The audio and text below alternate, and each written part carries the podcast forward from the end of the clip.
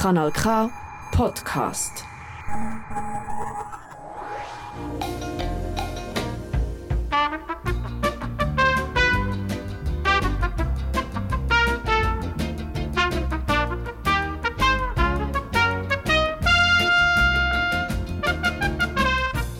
Hier sind wir wieder, Radio Silbergrau mit der Magazinsendung vom Dezember.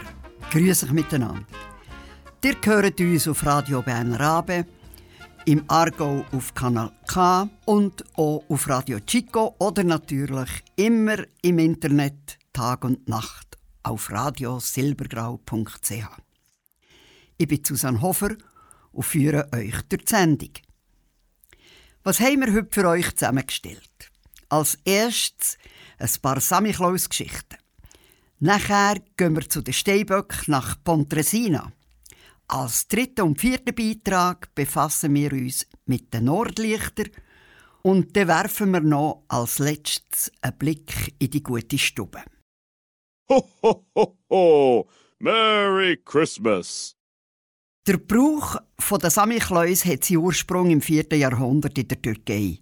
Dort war der Bischof Niklaus von Myra der Schutzpatron der Kinder. Das ist schon der Grund, warum oft Samichlaus sich als Bischof mit Bischofshut und Bischofsstab verkleiden. Während die Weihnachten immer kommerzieller wird, kämpfen Samichlaus gegen diesen Trend an und verteilen nach wie vor den Kindern Nüsse und Mandarinchen und geben ihnen vielleicht sogar gute Ratschläge. Heute hören wir wie der Hans-Peter Müller einem Sammy Klaus, der die Stimme von Rolf Oberli hat, ein paar Fragen stellt. Übrigens ist das ein Beitrag, wo wir schon im 2017 gesendet haben. Dann hat man noch Tiere dürfen in ein Spital hineinnehmen. Ich habe in einem der früheren Jahre Sammy Klaus begleiten, als er in Familien, in Altersheim gegangen ist. Und jetzt würde es mich wundern, was er so für besondere Erlebnisse hatte in all diesen Jahren. Das sind sicher lustige und weniger lustige dabei. Sammy Klaus, könntest du mir das eine oder andere erzählen?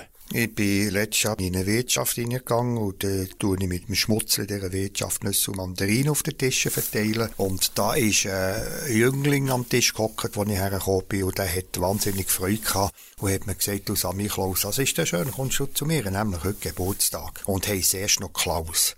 Ich habe ihm das nicht geglaubt und was hat er gemacht? Er hat seinen Fahrzeugausweis vorgenommen und da habe ich seine Adresse gesehen. Ich habe ihm zum Geburtstag gratuliert und habe mir natürlich die Adresse gemerkt. Wir sind nachher zur Familie gegangen und am Abend, etwa so um halb zwölf, habe ich am Schmutzli gesagt, so, jetzt gehen wir den Klaus überraschen. Ich habe bei seiner Wohnung gelitten, er ist abgekommen und hat grosse Augen gemacht, als er mich gesehen hat. Und hat gesagt, ja, Sammy Klaus, wie, wie weisst du, wo ich wohne? Ich habe natürlich gesagt, ja, das Sammy Klaus, der weiss alles, der weiss auch, wo die Leute wohnen. Komm, lass mich auf, ich bin aufgegangen. Und das waren viele Jünglinge, gewesen, die haben so Bierbüchsen am Boden gesehen und die haben gelacht. Und da habe ich schon gedacht, ja, jetzt kommt der Sammy Klaus mal so ein bisschen an die Kasse.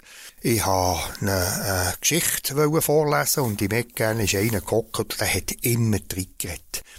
Er hat das Buch zugeklappt, hat ihm das in die Hände gedrückt und gesagt, los, jetzt tust du Geschichte erzählen. Du kannst ja so gut reden. Er hat probiert, aber es ist nicht gegangen. Er ist nachher raus und ich habe die Geschichte in aller Ruhe denen allen können vorlesen. Auf jeden Fall, denen hat die Geschichte richtig gefallen. Du hast mir einmal von einer ganz speziellen Geschichte erzählt, die du einen Besuch hast gemacht unter im Marzili. Ich kann schon sagen, wie das überhaupt dazugekommen ist, und das ist gar nicht einfach für mich. Und zwar bin ich im Sommer vor dem Waldhaus geholzt und da ist eine Frau zu mir gekommen. Die hat gewusst, dass ich Samichlaus bin, weil sie hat mich schon einmal gesehen in der Weihnachtszeit. Sie hat gefragt, ob ich zu ihr könnte, am Klausentag einen Besuch machen Ich bin natürlich gesagt, ja, das ist überhaupt kein Problem, das mache ich. Sie hat ihm gesagt, ja, es sei ein spezieller Besuch. Und dann sage ich, ja, was heisst das, ein spezieller Besuch? Sagt sie, ja, es sei so, sie führen um ein Bordell. Da habe ich zuerst ja, gerade ein bisschen gestutzt und habe mir da Überlegungen gemacht und gesagt, ja, eigentlich, liebe Frau, ich tue nicht wetten. Äh, ja, ich komme euch besuchen. Dann war es am 6. Dezember. Ich bin mit dem Schmutzli bin ich in das Bordell gekommen. Das war für mich wirklich sehr beeindruckend. Die hatten ein schönes Weihnachtsbäumchen gehabt. All die Frauen sind dort um das Bäumchen gehockt. Wir haben zusammen berichtet und ich habe sie gefragt, ob ich eine Weihnachtsgeschichte vorlesen soll. Vom Simon Gefeller, die Röstiplatte. Und die Röstiplatte ist eigentlich so sinnbildlich. Das heisst, man hockt um die Röstiplatte herum in einer Familie wir zusammen diskutieren. Und die Röstiplatte, die hat vom vielen rausschaufeln, wenn man Rösti rausgenommen hat, hat die langsam Kritzen und einen Spalt. Man ist immer weiterhin noch zusammengekommen mit der Röstiplatte. Und wenn sie die Mutter auf den Tisch gestellt hätte, hat es ist so ein bisschen der Schmutz durch einen Spalt gerünnelt auf den Tisch.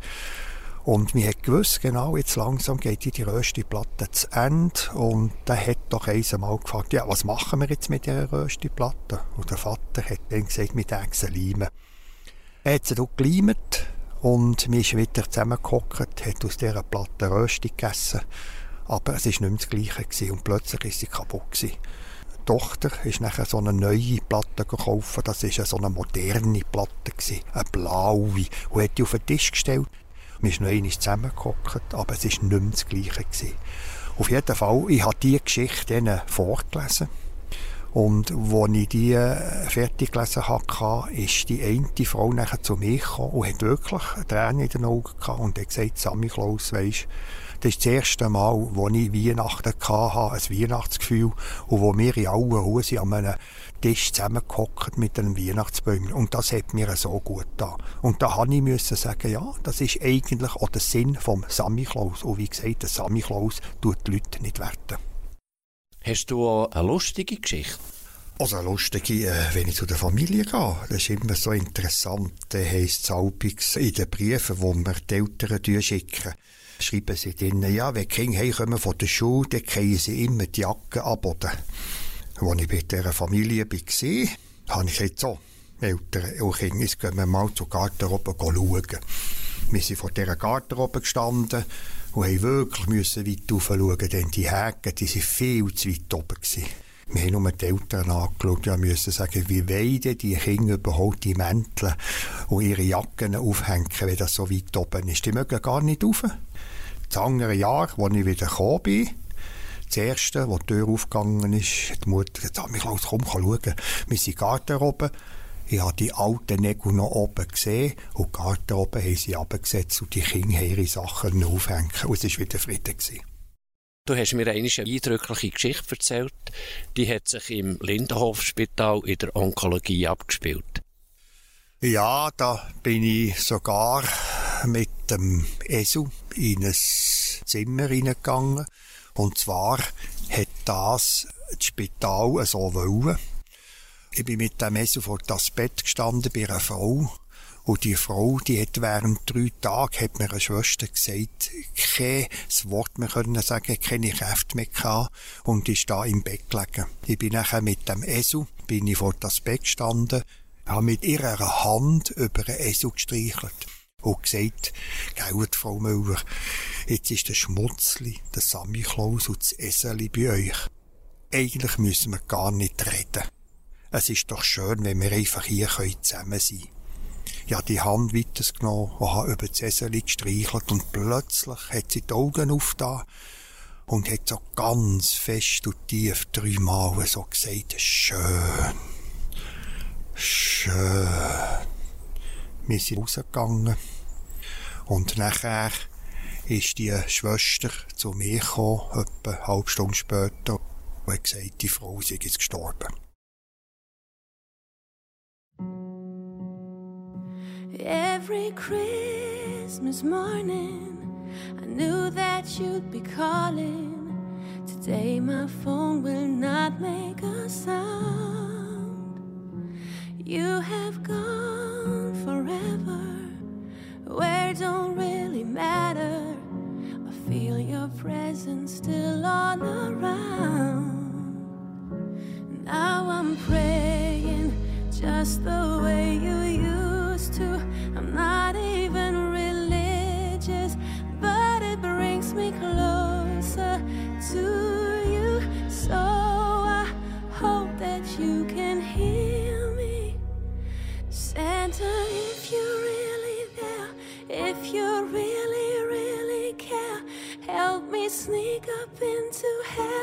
just one time.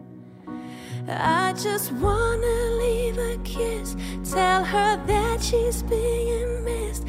Cause I never got a chance to say goodbye. Could you try? How I miss your cooking, the way that you were looking when I told you there's a baby on the took all this time to teach them songs and rhymes. If you saw them now, I wonder what you'd say. Now I'm praying just the way you used to. I'm not even religious, but it brings me closer to you. So I hope that you can hear Santa, if you're really there, if you really, really care, help me sneak up into heaven just one time. I just wanna leave a kiss, tell her that she's being missed, cause I never got a chance to say goodbye. Could you try?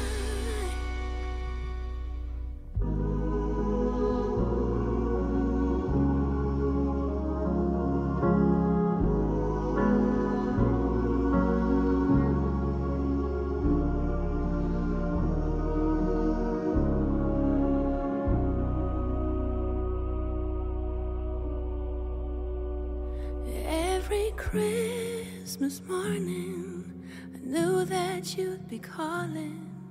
Today, my phone will not make a sound.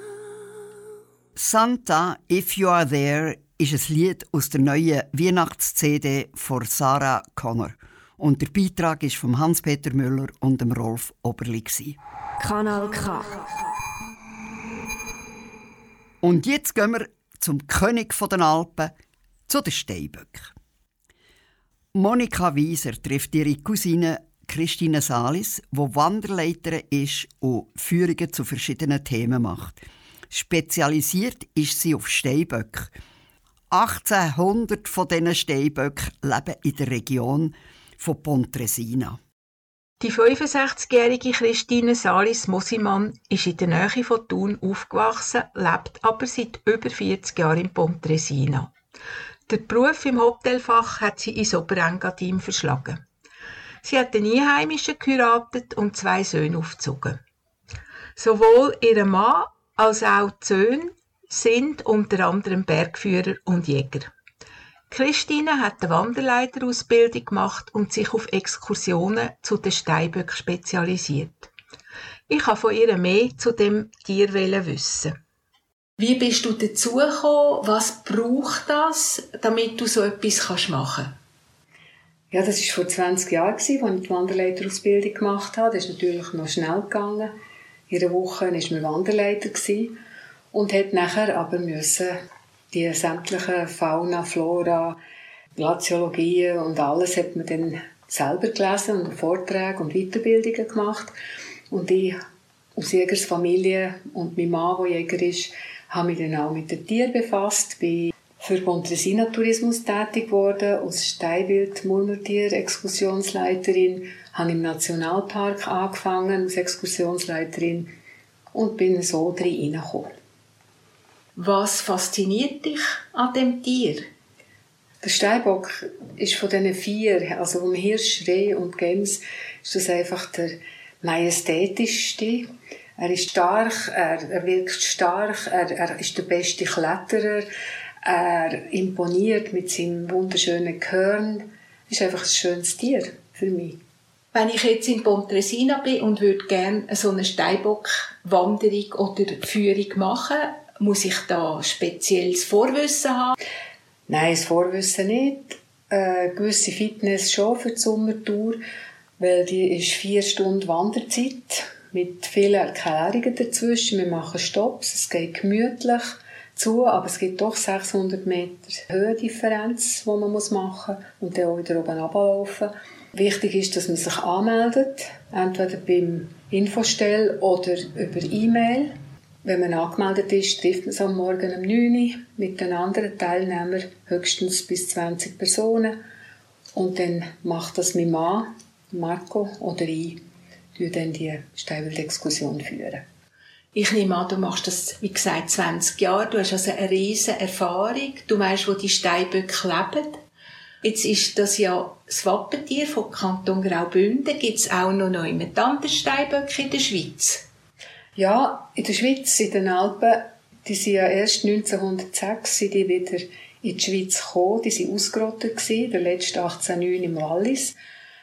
Das Steinwild, wo man hat gestohlen in Italien, beim Victor Emanuele im Gran Paradiso. In, Wer ist der Victor Emanuele? Das war der König von Italien. Ah ja. Hat damals noch über 100 Steinböcke gehabt, bei sich im Maustertal, Gran Paradiso. Und die hat man dann hat man ein paar gestohlen und nach Peter und Paul Tierpark in St. Gallen gebracht und sie zu Rudel gezüchtet. Und dann sind sie in drei Hauptkolonien ausgesetzt worden. Kanton Graubünden ist die grösste Steinwildkolonie der Schweiz, immer noch, mit 1800 Tieren. Dann im Zentralalpen, am Brienzer Rothorn, ist die Zentralalpenkolonie. Und der Mont Bleuhoch im Südwallis, das ist die Westalpenkolonie. Also im Jura hat es zum Beispiel keine Steinböcke. Die oh, leben die hat man überall ausgesetzt, so in ihre Lebensräume, wo, wo sie gerne haben. Sie sind gerne weit oben, im felsigen Gebiet und man hat sie dann überall von diesen Hauptkolonien hat man dann versetzt in der ganzen Alpen in der Schweiz. Wie lebt jetzt so ein Steinbock? Der Steinbock hat im Sommer geht er sehr weit rauf und je wärmer das es ist, desto mehr verzieht er sich in Felsklüfte, wo es kühler ist. Er hat nicht gerne Hitze. Er ist der beste Kletterer. Er liegt meistens im Sommer, wenn ich so in die Berge komme, oben auf den Gerät, wenn es heiß ist. Manchmal ein bisschen weiter runter. Wir kommen manchmal bis auf 20 Meter her. Und äh, die Böcke sind ziemlich ruhig und sind nicht sehr wild. Sie bleiben, aber wenn man zu nachgeht, würden sie dann schon weg. In der Zwischensaison im Herbst, da kommen sie ein bisschen weiter runter, im Wintereinstand, da sind sie gerne in den Felsen, im Waldgebiet, wo sie noch ein bisschen zu fressen haben, an Flechten, Rinden. Die haben ihre ganze Energie ist abgesetzt im Winter. Sie bewegen sich sehr wenig, fressen wenig. Und im Frühling, wenn dann unten das grüne Gras kommt, dann kommen sie eben bei Pontresina bis zum Dorf her, was im Mai halt eine Attraktion geworden ist. Wir haben sehr viele Gäste, die kommen die Steinböcke schauen, weil die wirklich bis auf zwei, drei Meter in die Nähe der Leute kommen, je nach Tag. Also quasi ein freilebender Kuschelzoo. Genau, also nicht kuscheln, aber sie kommen ganz in die Nähe. Und du sagst, mittlerweile, das ist nicht immer so gewesen dass das sie so ist, weit runterkommen? Doch, sie sind schon runtergekommen, aber wir haben das noch nicht so beachtet. Das ist dann vor Jahren ist es mal ein bisschen ein Werbegag gewesen, Pontesina mit den Steinböck. Und mittlerweile geht es natürlich über die Multimedia, Facebook und Instagram, Steinbock, Pontresina sind wieder unten und dann kommen die Leute scharenweise, vor allem genau. Samstag, Sonntag, an den vier genau. Tagen, hat es massenweise Leute wo die Steinböcke schauen können. Und da gibt es keinen Übergriff, dass man die Steinböcke muss schützen vor all diesen Touristen? Also seit Corona haben wir dann mit Ranger angefangen, eigentlich wegen Corona-Abstand, aber mittlerweile brauchen wir die Ranger auch, dass die Leute eben auf dem Weg bleiben, wo wir eigentlich aufgeschrieben haben, überall auf Tafeln, dass sie nicht das Steinböcke nachlaufen und es gibt aber immer so Ignoranten, die das immer noch machen. Du hast gesagt, das ist der beste Kletterer. Ich habe immer gemeint, Gemsi sei die beste Klettererin. Das ist der zweitbeste. So. Nein, nein, ja. der Steinbock ist der beste. beste. Ob schon er so schweres Geweih hat, ist er so gut. Er hat Hörner. Hörner? Ah, ja. das ist nicht das Geweih. Nein, das sind Hörner. Das Gemsi und der Steinbock haben Horn und der Hirsch und das Reh haben Geweih. Ja, das sind verschiedene Materialien. Knochen, Geweih und Horn hat Horn wie Haar. Monika Wieser hat mit der Christine Salis das Gespräch geführt. Wenn ihr noch mehr möchtet wissen über Steinböck, dann findet ihr das unter pontresina.ch.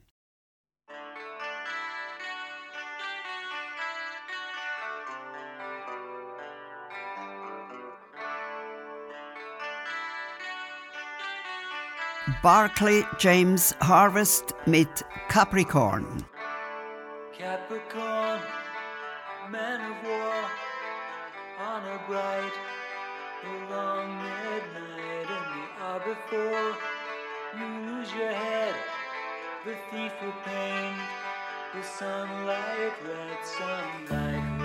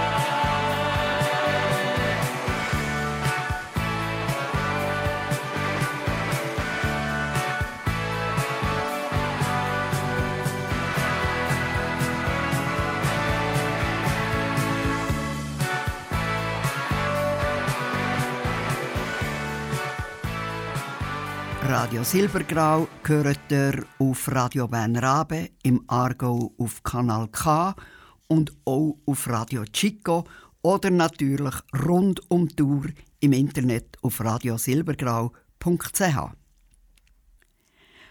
Und jetzt kommen wir zu den Nordlichtern. Es gibt Menschen auf dieser Welt, die können sich so begeistern für etwas, dass sie Strapazen auf sich nehmen und in die Kälte reisen, um ganz oben im Norden ihren Traum können verwirklichen nämlich Polarlichter zu bestaunen. Der Lisa-Sprecher hat Menschen getroffen, die sich ihren Traum erfüllt haben.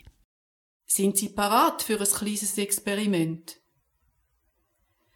Legen Sie doch eine warme Jacke an.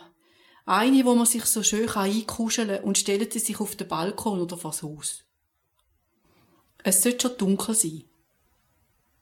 Schauen Sie in den Himmel, suchen Sie Lichter und lassen Sie die ein bisschen auf sich wirken und dann verbinden Sie die Lichter in der Vorstellung mit farbigen Bändeln. Die Bändel bewegen sich langsam und nehmen ihre Lieblingsfarbe an. Sie flüssen am Himmel wie lebige, farbige Streifen und machen den Himmel zu einem Farbenmeer. So stelle ich mir die Nordlichter vor. Ich habe es noch nie wirklich gesehen. Es ist noch ein Traum von mir. Andere Leute, die haben es schon gesehen.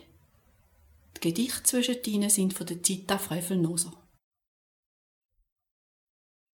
Man steht in der Kälte, minus 20, minus 30 Grad vielleicht, es ist stockfeister.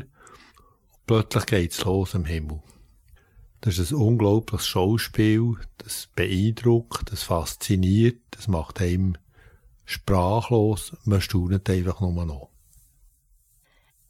Lautlos fällt die Funkenwolke, wie von Zauberhand bewegtes Licht. Er hebt sich, dreht sich, stampft und wirbelt, leuchtet auf, ergreift die Seele, jauchzt und singt.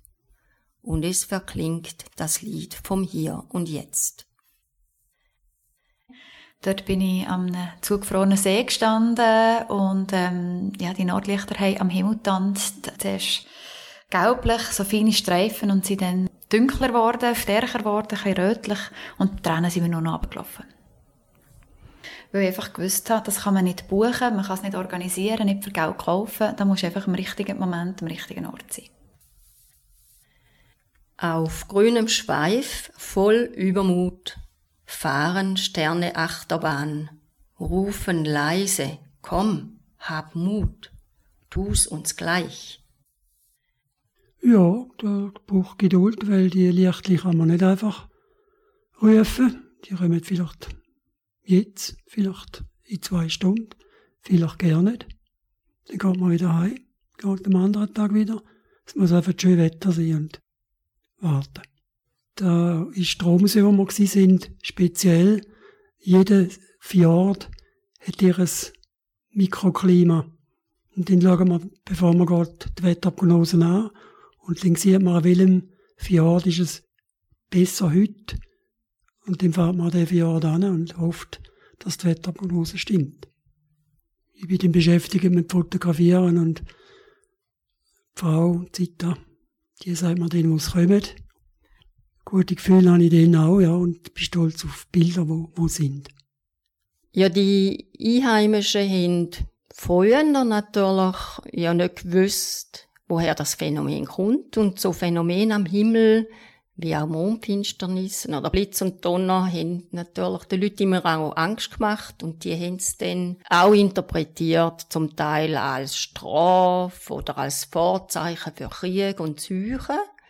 Die Inuit haben schon immer auch gesagt, sie seien wie die Seelen der Verstorbenen, die am Himmel tanzen. Norweger sagen das heute auch. Finde das eigentlich eine schöne Vorstellung, wenn man da so kann, da stehen und denken, ja, jetzt, meine Lieben tanzen jetzt da oben durch, sagen Hoi. Was es noch so gibt von den norwegischen Kindern, denen sagt man, sie dürfen nicht winken, den Nordlichter, schon gar nicht mit einem weißen Nastuch, weil sonst kommen die runter und schnappen es auf. Die Nacht erwacht und gießt auf leiser Spur grünes Licht ans Himmelszelt. Bedeckt hält sich die Glut, nicht lichterloh, nein, Ahnung nur. Wunder der Natur, Meer, Schöpfung pur. Kanal K. Richtig gutes Radio.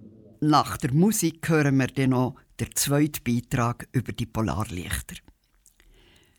Wir hören das Orchester Nicola Piovani mit La Vita è Bella.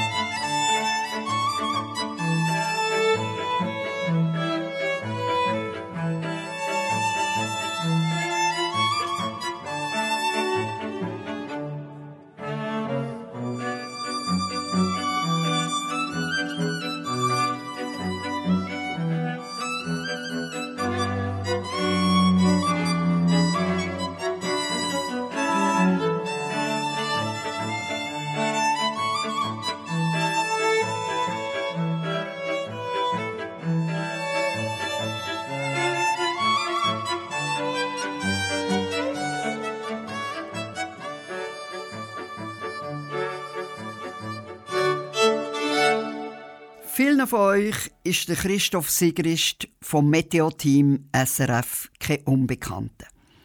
Viele haben vielleicht auch das SRF-Reporter-Doc über seine grosse Leidenschaft, die Polarlichter, am Fernsehen gesehen. An der ETH hat er als Naturwissenschaftler mit Vertiefung in Atmosphärenphysik abgeschlossen. Und seit langem ist er im Team von SRF Meteo. Er erzählt der Elisa Sprecher im Interview, was ihn an den Nordlichtern interessiert und was sie ihm bedeuten. Am Anfang, wenn ich es das erste Mal wieder sehe, wenn ich wieder, neu da oben bin, dann tue ich natürlich zuerst Fotos, aber irgendwann kommt schon der Moment, wo ich es einfach anschauen muss. Und das ist dann, dann ist man einfach, ja, dann ist man hin und weg. Das ist wirklich ein Glücksgefühl, das dann kommt, ja. Ich probiere es zu beschreiben. Man kann sagen, es ist wie ein Vorhang, der sich leicht bewegt im Wind. Aber jeder, der es schon mal gesehen hat, sagt, ja schon, aber nein, es trifft es eigentlich gleich nicht. es ist gleich noch anders. Es gibt nicht etwas, was gleich ist wie das. Macht es nicht das auch aus, dass es auch jedes Mal wieder anders ist? Ja, das auf jeden Fall. Es ist jedes Mal neu. Es, ist, es hat immer wieder neue Figuren, neue Formen. Man sieht es ja meistens in den grünen Farben. Gibt es auch andere Farben und von was hängen die ab? Ja, es ist, das Grün ist das häufigste. Dann gibt es noch Rot und Violett und so Pink. Das, das, sind, das Rot ist das zweithäufigste und das seltenste ist eigentlich das Blau. Das blaue Nordlicht. Das habe ich erst einmal wirklich gesehen. Und im Prinzip hängt es von den Molekülen ab, die man sagt, ionisiert werden, also die leuchten. Grün ist Sauerstoff, der leuchtet. Rot ist auch eine Art Sauerstoff. Und Pink oder, oder Violett ist Stickstoff, der leuchtet. Wie kommt denn das so in dieser Konzentration in die Luft?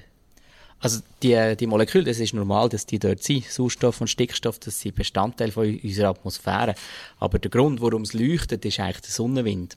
Und der Sonnenwind, das sind glatte Teile, also Protonen, Elektronen, die von der Sonne her kommen und auf die, auf die Atmosphäre treffen bei uns und dort eben die, die Moleküle zum Leuchten bringen. Also das ist eigentlich der Trick. Aber wieso passiert denn das überhaupt? Der, der Fachbegriff ist die Ionisierung. Für, also man tut eigentlich, ähm, kann sich das so, so vorstellen, es hat ein Molekül, wo rundum die Elektronen sind und wenn vom Sonnenwind das Teil kommt, das glattniges Teil, dann kann es das Elektron wegsprengen. Und wenn das Elektron wieder zurückkommt aufs Molekül, dann leuchtet es. Das ist eigentlich dann das Nordlicht. Und warum tut es denn bei uns nicht? Ähm, eigentlich sind wir ja geschützt vom Sonnenwind durch das Magnetfeld von der Erde. Also der hat ja das Magnetfeld um uns herum, zum Glück. Weil, äh, der, wenn der Sonnenwind einfach, die, wenn die Teile einfach auf die Erde kommen, dann wäre das nicht so gesund. Aber das Magnetfeld geht beim Nord- und beim Südpol rein. Also dort sind die Feldlinien, die reinkommen. Und dort können eigentlich dann die Teile von der Sonne eingefangen werden und tiefer runtergebracht werden, auf die Atmosphäre runter. Darum funktioniert es halt wirklich nur um den Nordpol herum und um den Südpol herum und bei uns da in der mittleren Breite nicht oder höchstens ganz, ganz selten. Das ist ja ein Magnetfeld und das ist ja relativ stark. Könnte das auch ein Problem werden für jemanden medizinisch? Nein, medizinisch ist es nicht das Problem, aber es gibt schon Fälle, wo, wo es Probleme hat mit, äh, mit den Stromleitungen. Also aus den 80er Jahren ist ein Fall bekannt, wo so ein richtiger starker Sonnensturm war, wo es schöne Nordlichter gegeben hat und dann war wirklich ein ähm, Stromausfall gewesen, wegen dem, weil das hat dann eben die Stromleitungen gestört, hat eine Überspannung gegeben. Aber dass es ein medizinisches Problem gibt, das, das gibt es eigentlich nicht, nein. Und wie ist es mit dem Flugzeug? Flugzeug auch, vor allem wegen der Navigation. Ortsbestimmung ist nicht mehr so genau, wenn ein Sonnensturm ist. Also man kann nicht mehr ganz genau auf einen Ort fliegen. Dort ist es ein das Problem. Und wenn so ein richtig starker Sonnensturm ist, ist es ein bisschen, dort ist es ein, ein gesundheitliches Problem. Man sollte sich nicht allzu lange dem aussetzen. Also auch jemand, der gesund ist? Jemand, der gesund ist auch, ja, genau. Auf dem Berg oben müsste man es doch eigentlich auch sehen, da im Alpstein oben oder auf dem Sentis.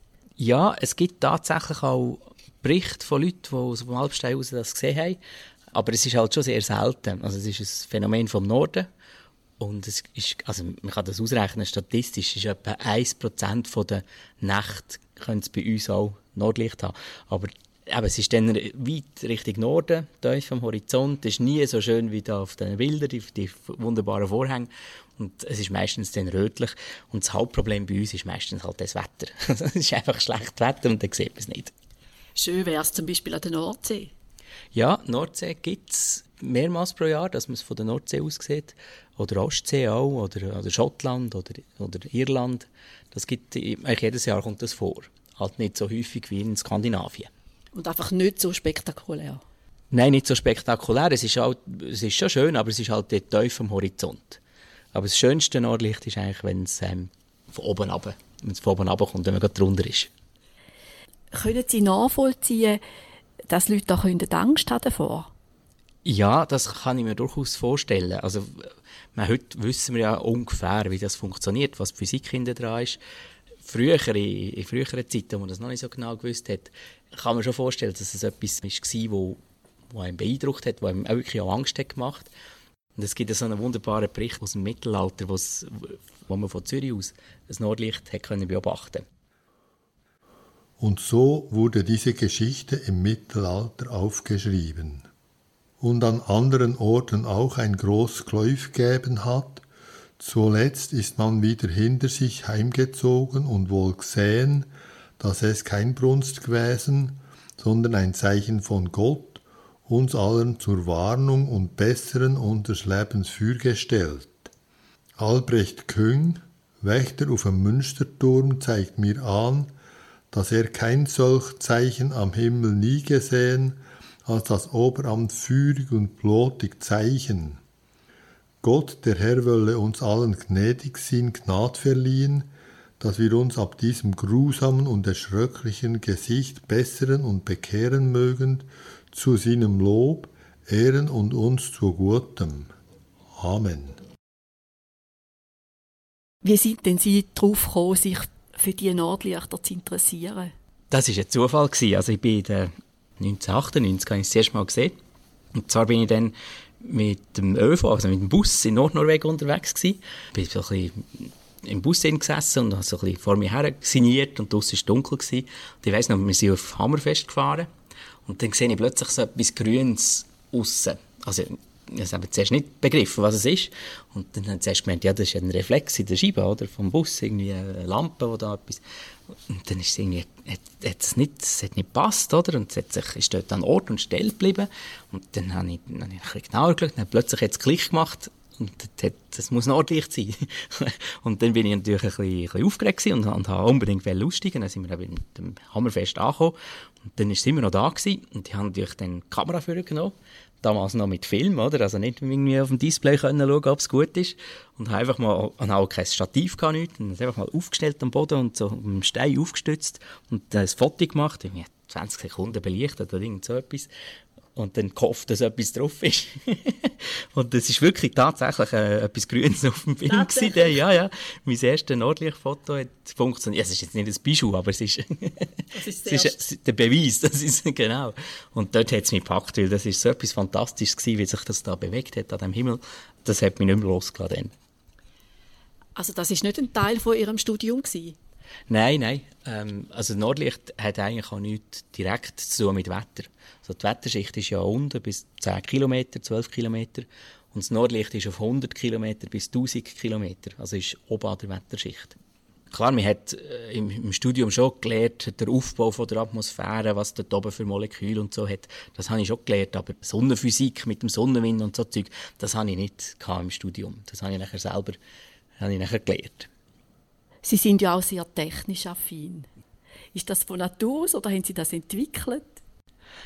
Ja, also, ich glaube schon auch ein bisschen von Natur aus. Also ich tue gerne ein bisschen etwas, etwas knübeln oder etwas basteln oder so.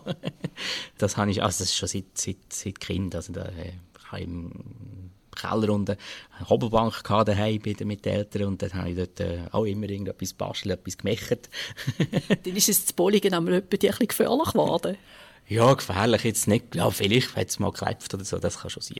Hat das Ganze, wenn Sie sich vorstellen oder wenn Sie dort stehen, auch etwas mit bei Ihnen mit der Schöpfung oder mit Mystik zu tun oder mit, mit etwas, wo in die religiöse Seite geht?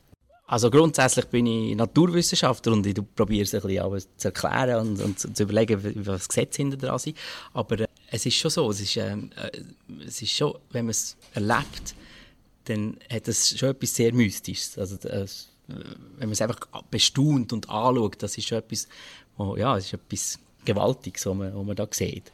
Also schon allein, also, man, man kann sich auch sonst den Nachthimmel ja anschauen, das ist etwas wahnsinnig, un unglaublich Schönes, oder? Das, etwas Riesiges. Und da ist man ganz klein da in, dem, in diesen Sternen und dann kommt noch so ein, so ein Phänomen dazu, das so von oben ab auf einem zukommt, das, das, das packt einem schon unglaublich.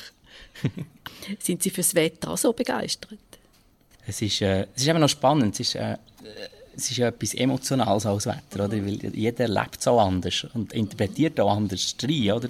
Und darum darf man dann selber nicht zu fest, ähm, man sollte eher neutral bleiben.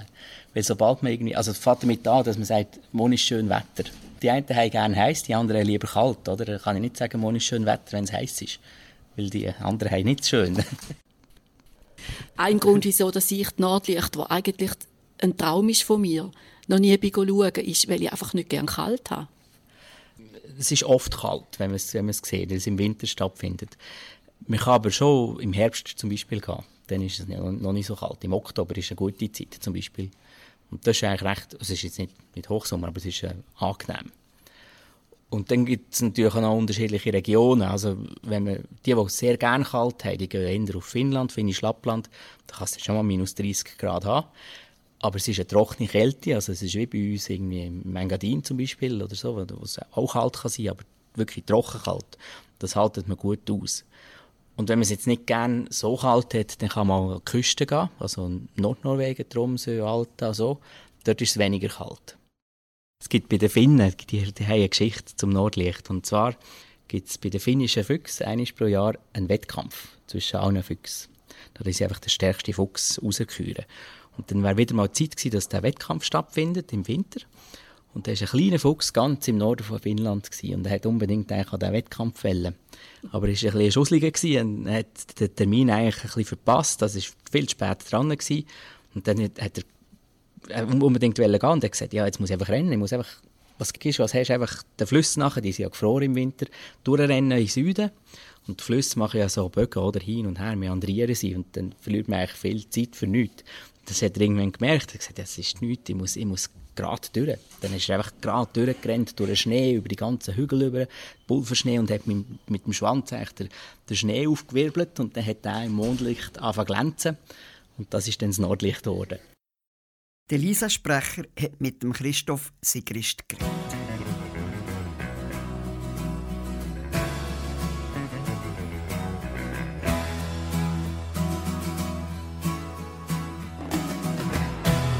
Wir hören die Gruppe Renaissance mit Northern Lights. Destination not found. I turn to see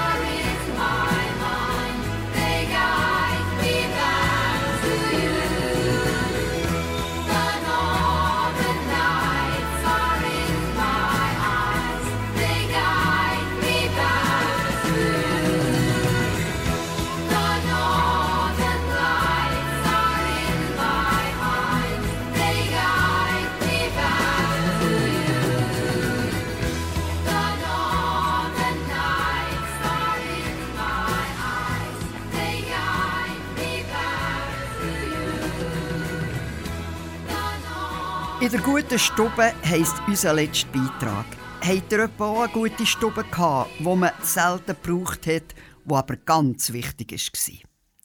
Die Elisabeth Zulauf erinnert sich. In einer Fabrikantenvilla heisst sie Salon. Im Bauernhaus beim Gotthelf ist es die gute Stube. Im Einfamilienhaus, wo ich aufgewachsen bin, heisst sie Ennere Stube. In dieser Stube wohnen wir nicht. Die braucht man für schön und wichtig, wenn es etwas zu feiern gibt oder etwas Schwieriges zu besprechen, wenn Besuch kommt. Wohnen tun wir im Stübli, neben der anderen Stube. Dort hat die Mutter die Nähmaschine, dort machen wir die Aufgaben, die Handarbeiten oder basteln. Dort schreibt der Vater seinen Bericht für die Schützenzeitung. Dort hocken wir am Sonntag um den Tisch und spielen. Dort läuft der Radio und hängt das Telefon. Dort hat es eine Eckbank, drei Wangschäfte und eine Fenstertür auf das Läubli. Das wäre der Balkon. In der anderen Stube hat es keine Wandschäfte. Dort hat es ein Kombi. Ein Kombinationsmöbel.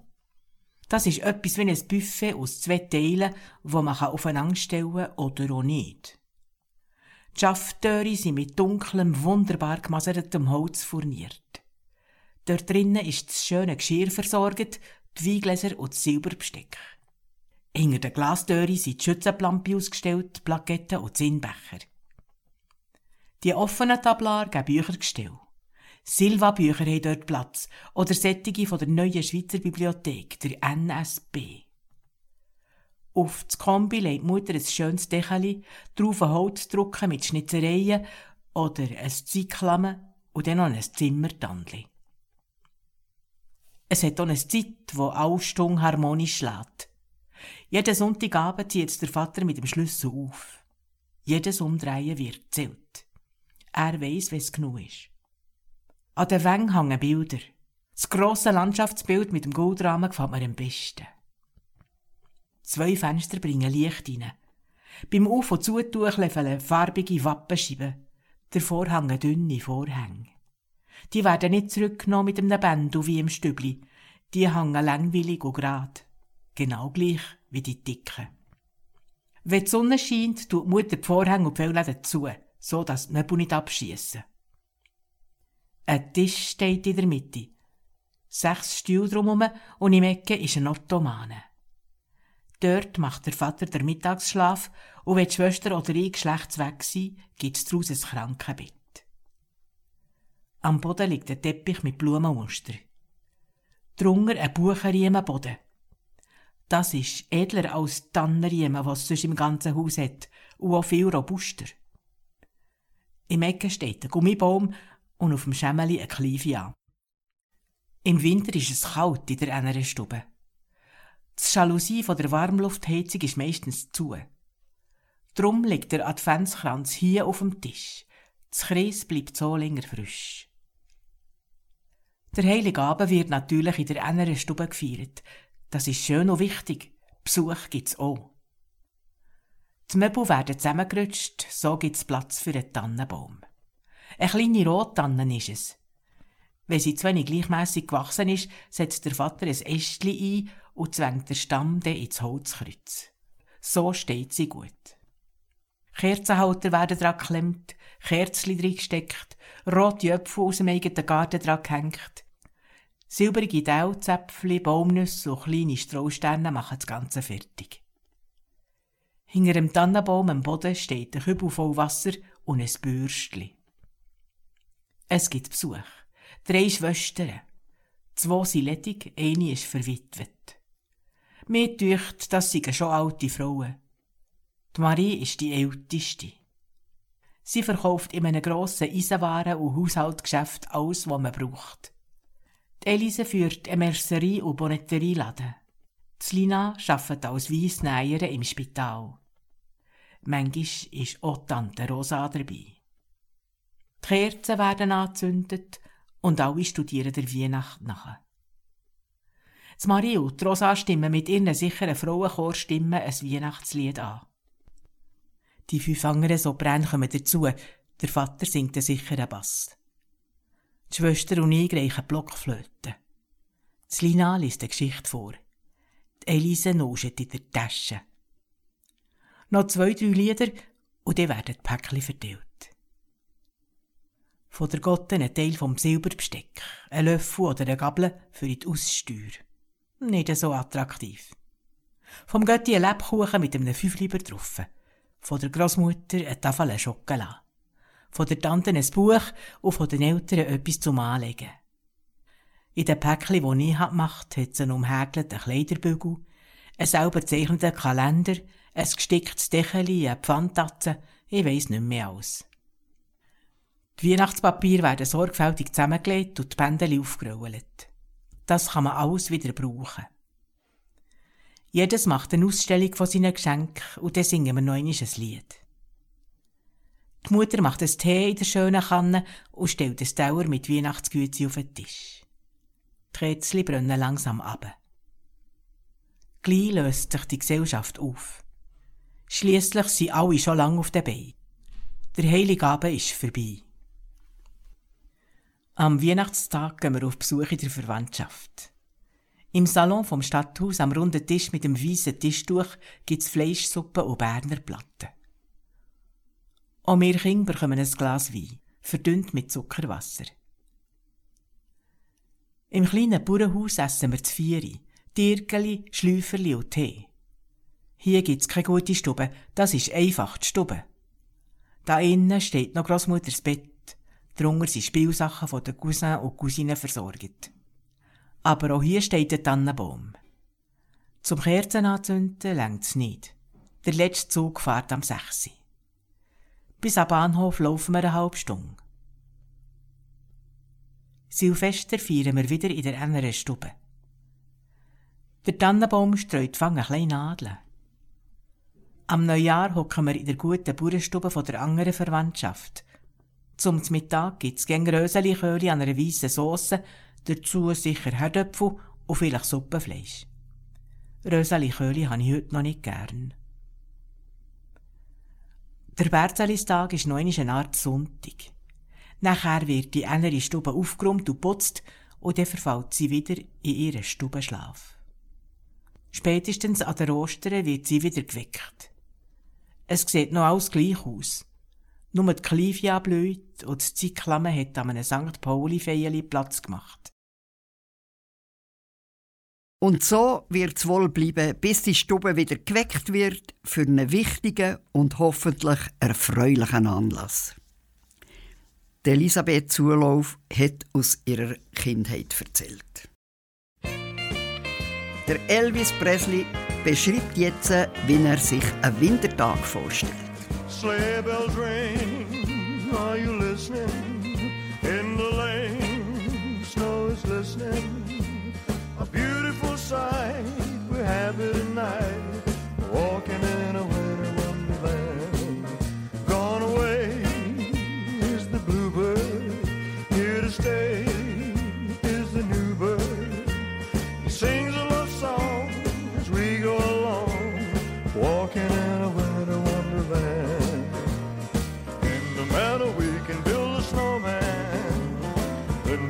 and he is Parson Brown.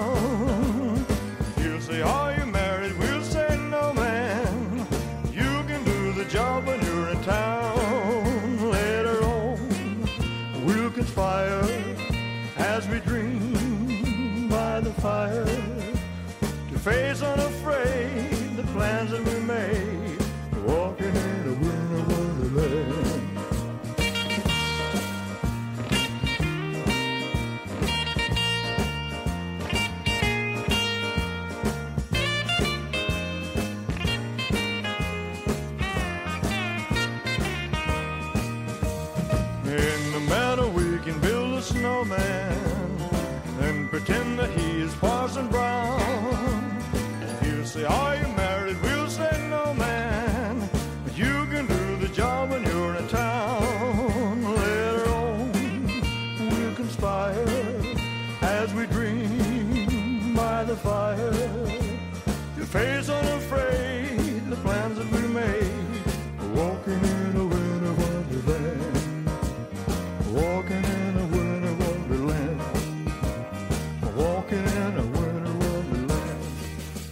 Said I'm walking in.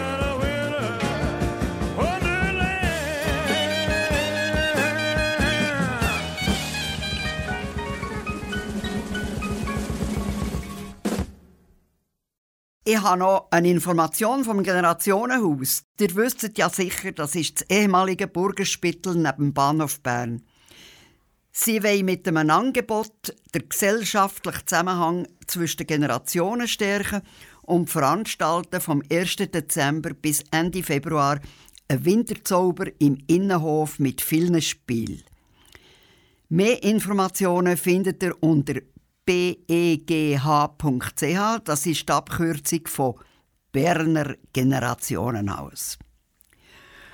Und schon sind wir am Ende unserer Sendung. Redigiert ist sie von Margarita Beiner oder Susanna Ries. Die Musik hat Erika Oesch ausgelesen.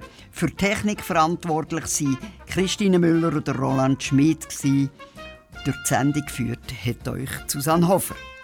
Radio Silbergrau, wo ihr auf Radio Bern Rabe, im Aargau auf Kanal K und auch auf Radio Chico könnt hören und natürlich rund um die Tour im Internet auf radiosilbergrau.ch.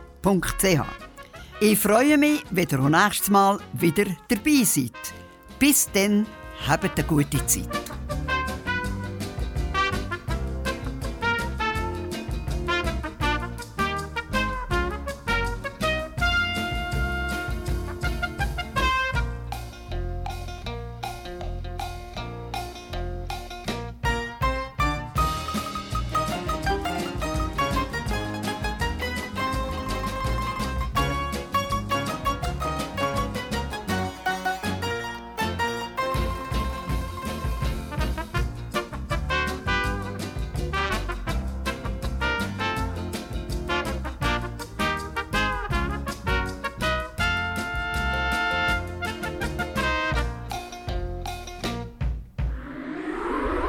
Das ist ein Kanal K Podcast. Jederzeit zum Nachhören auf kanalk.ch oder auf deinem Podcast App.